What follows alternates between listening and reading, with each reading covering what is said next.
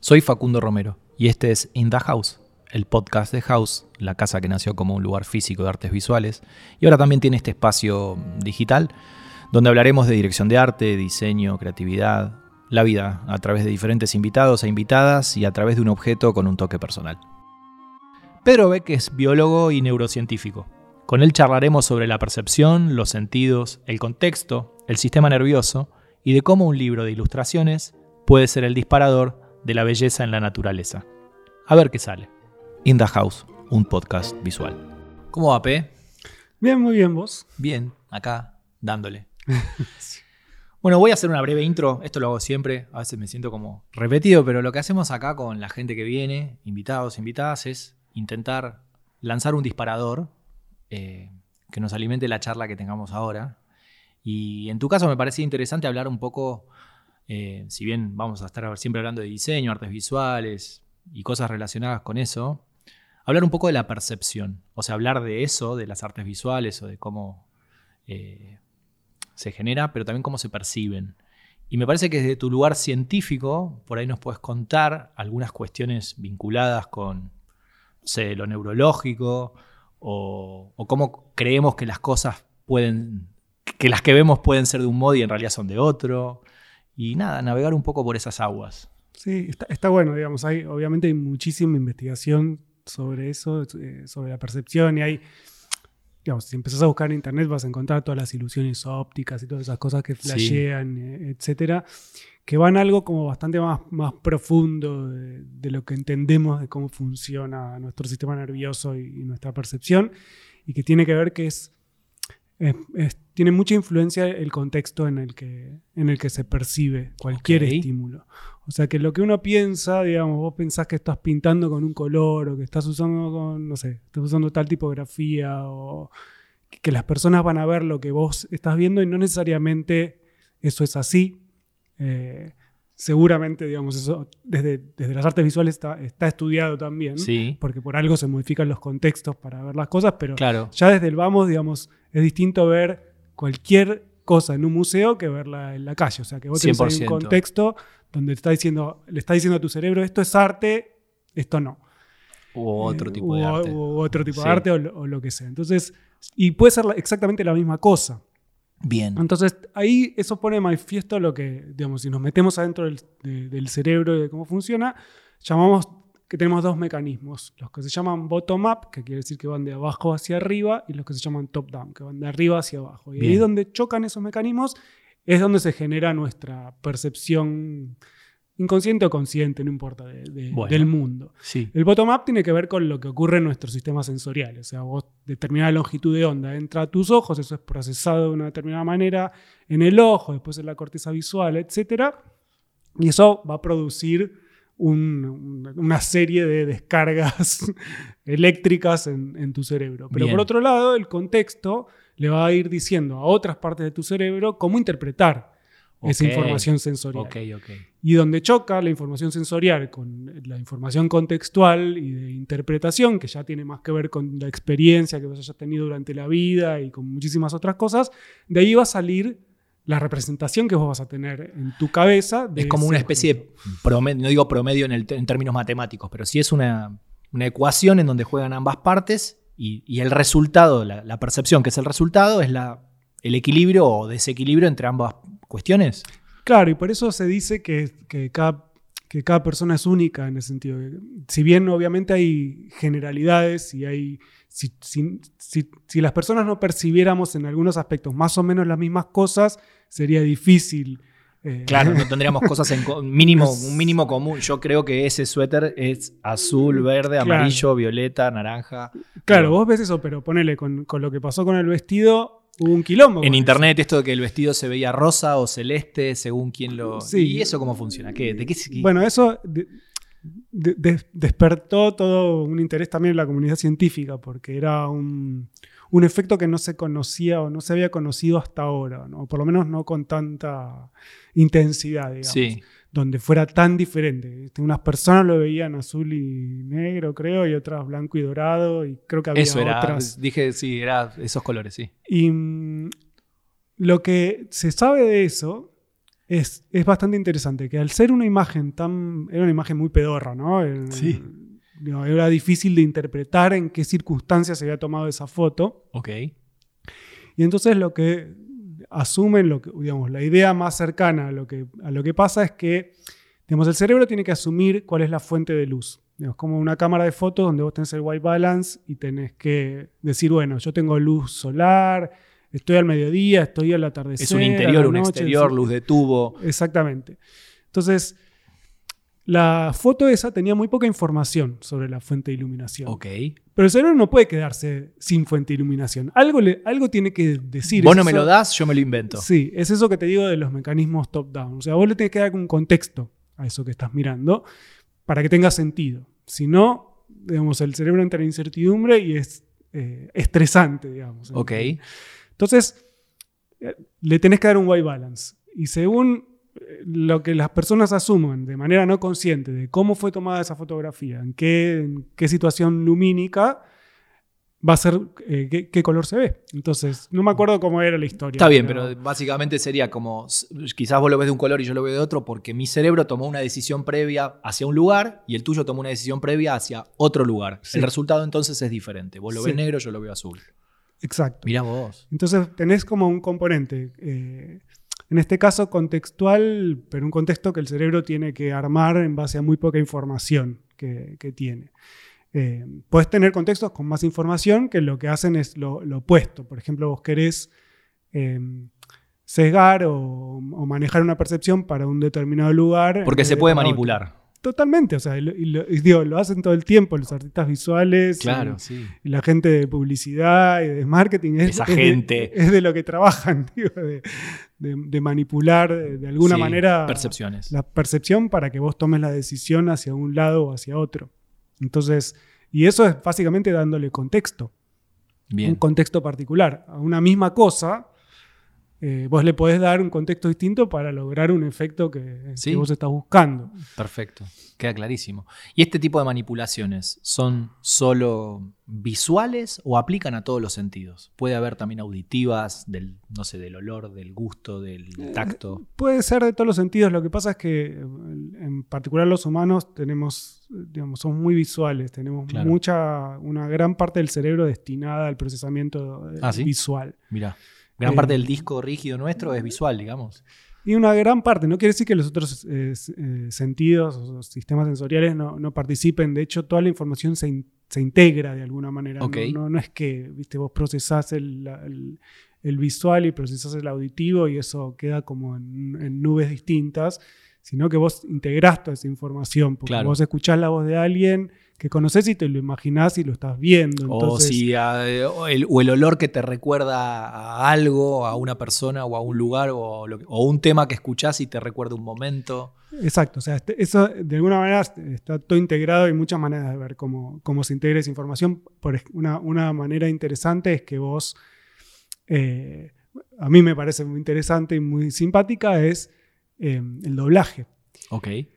Vos, doblás- vos ves una película doblada y los labios no coinciden con la maldita cosa que está diciendo el Pero lo personaje. dejás pasar pero lo dejas pasar Sí, porque sí, tu sí, cerebro está integrando esa información de manera que resulte coherente. Sí, porque si no me, me pierdo la película. Sí, y, y lo haces automáticamente, Sí. no es algo que... Sí. Es otra vez, ese- te digo, esos mecanismos top-down que vienen de arriba que te dicen, esto tiene que tener coherencia, así que ya sé que no... Pero que vamos no a coincide. jugar a que esto tiene coherencia. Mirá vos. Entonces- bueno, del mismo, del mismo modo, y perdón que te interrumpa, yo a veces cuando veo películas dobladas en otros idiomas que no son el español, no sé, si ves El Padrino y está doblada en chino, para mí hay algo, e- es raro, ¿entendés? O sea, hagan Sí. ese ejercicio, le- te cambia la... Pero para, este es un mafioso italiano. Pero bueno, lo ves doblado en chino y ya como que te cambia la onda. Muy sí, loco eso. Sí, sí, te- digamos, en algún momento, eh, quizás, dependiendo de tu experiencia, por eso, por eso, eh, digamos, no, no Obvio, siempre es, así, personal, sí. pero de alguna manera tenés que entrar, para darle la lógica y la coherencia y en- entrar en un lugar donde tu cabeza pueda estar tranquila, tenés que aceptar, Algunas cuestiones. tenés que decir, bueno, dejo de lado que la- no coincide esto, etcétera, y Para bueno, avanzar. Si no, es un quilombo. Me quedo con una cosa que dijiste anteriormente y me queda esta duda que te quiero consultar. Me hablabas este, de la incertidumbre en el cerebro. ¿Es un problema para el cerebro tener incertidumbre? Sí, pues no nos la bancamos eh, ni un minuto. Ni un minuto. Entonces, digamos, hay una, hay una teoría del cerebro que tiene que ver con la idea de que sea una especie de máquina de predicción. O sea que en realidad, digamos, nosotros desarrollamos y el, y el- y el cerebro evolucionó, el sistema nervioso evolucionó de manera de que podamos predecir los cambios en el ambiente para poder sobrevivir. Bien. Eh, entonces eso hace que eh, el cerebro agarre la toda la información y trate de extraer reglas de cómo funciona el mundo, eh, pero el mundo es muy, es- no es estable. No. Entonces eh, hay momentos en que no ocurre lo que el cerebro predice o lo que uno predice que va a ocurrir y son esos momentos en los que tenés incertidumbre, que podés empezar a cambiar tus creencias o no, dependiendo bueno, de un montón de cuestiones de, de la experiencia. En particular, digamos, eso se ve, digamos, no solo aplica a la, a la percepción, aplica a tu visión del mundo. si Sí, sí, sí, sí. Eh, que es eso, o sea, cuando vos, cuando, cuando vos tenés creencias muy, muy potentes, ¿no? que son muy nucleares, por ejemplo, de lo que, lo que para vos es importante, tus principios, etc. Y de repente aparece algo que se contradice con eso, Y. y ahí entras en, en lo que se llama, al nombre técnico es disonancia cognitiva, es esta cosa de, pero yo creo esto muy fuertemente, pero ahora la evidencia me está diciendo que esto no es así.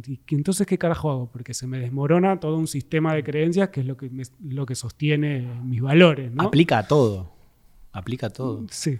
¿Y qué, es- qué hacemos con esa incertidumbre? Tenés, tenés dos opciones. O, o reforzás tus creencias de manera de tratar de protegerlas, por ejemplo, haciéndote más radical, Claro. O sea, no O- vas a dejar que entre ni un milímetro, ni un miligramo, ni un alfiler de lo, lo que es diferente a lo que vos pensás. O ¿Pensás? empezás a, a desarmar un poco esas creencias y a generar creencias nuevas. Eh, si sos más flexible, digamos. Bien. Bien. Y es controlable eso, digo, a través de. No sé, se me ocurre una palabra medio sonsa, pero digo, ¿se puede ejercitar eso? Eh, sí, eso es, es- es discutible. Es una pregunta interesante. No sé si se puede ejercitar, pero sí desde. A ver, desde lo que hace la gente que produce contenidos, tenés maneras de ser más persuasivo que, que otras. Hay maneras de decir las cosas que generan menos disonancia cognitiva que Bien. otras.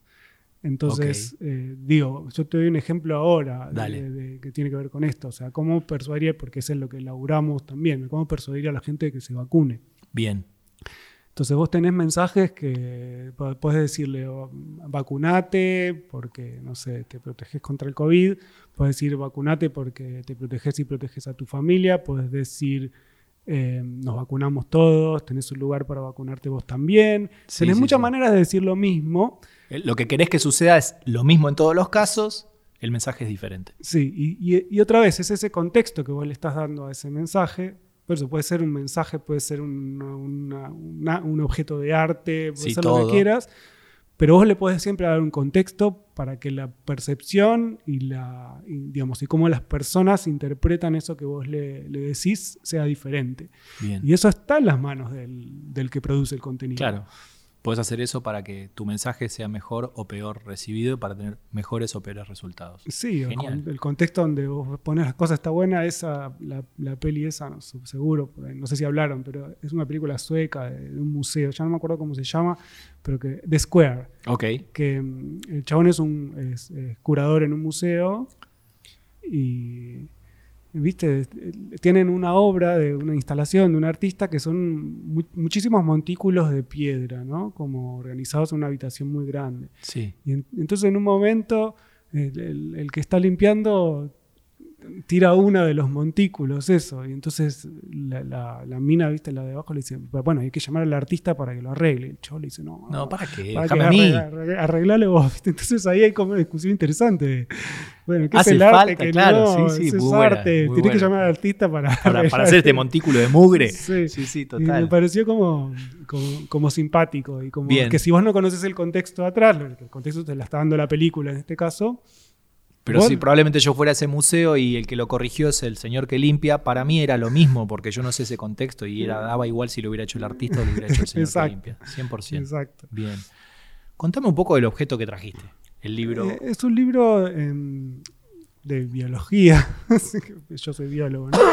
Em, y es, eh, es, un libro cuando yo era muy chiquito, está, hecho bolsa, como podrán ver, eh, y está ilustrado por Charlie Harper, es un ilustrador, era un ilustrador inglés muy conocido, que lo que me gusta mucho de él y para mí fue muy inspirador, es que tiene una manera de retratar la naturaleza con mucha... Mm, son, son muy eh, precisos los dibujos que hace con respecto a los bichos que dibuja o a los procesos que dibuja. O sea, están en los contextos, en los hábitats naturales, capta la, esencia del animal Em, el libro se llama, para los que no lo están viendo y lo están escuchando, se llama La Maravilla de la Vida y el autor es Charlie Harper. Sí, no el autor, el, el, ilustrador, perdón, el ilustrador de, del libro. Lo pueden buscar, tiene, museos y todo, porque es muy es, inglés y en Inglaterra es, muy, famoso. Sí. Dibuja mucho aves, por ejemplo, y, las, y tiene una manera como muy geométrica, muy de esa época ¿no? de, la ilustración,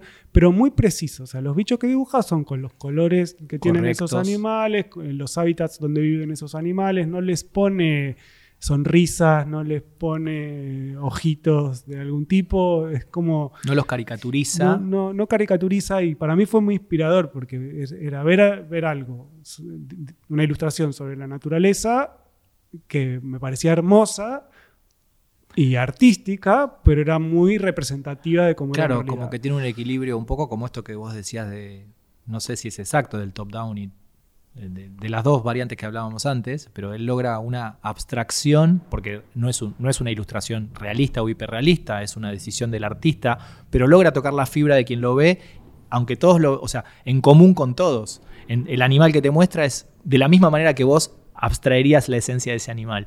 Él logra entender esa esencia. Claro, él logra, logra entender la parte más biológica. Ok. y a mí me, pareció como súper interesante eso, porque más allá de, encontrar el arte en la, en la naturaleza, eh, yo a veces pienso, digo, no sé, a mí se me borran un poco esos límites. A mí la naturaleza me gusta, punto. No sé si es, no sé si es arte. Eh, o no, no, sé. sí. Yo creo que nos inspiramos mucho en la naturaleza, eh, todos. uno puede inspirarse, pero a mí es, hermosa en sí misma y, y, me produce un placer estético eh, en sí misma. Sí, un insecto, un, animal, una planta, tiene en sí mismo una esencia de belleza. Sí. A algunos no, les puede parecer horrible, ¿viste? un bicho asqueroso, qué sé yo, pero una araña, pero a mí me parece, me parece lindo, me parece como... Y te motiva y te da curiosidad y te atrae desde ese lugar, no solo desde el biológico, sino también desde el visual, estético y del diseño. Totalmente. Buenísimo. Bueno, Pedro, muchas gracias por venir, súper interesante, me dan muchas ganas de seguirla y por ahí en el futuro hacemos otro capítulo. Dale. Y nada, genial charla y gracias por sumarte. Gracias, Facu. nos vemos. Nos vemos.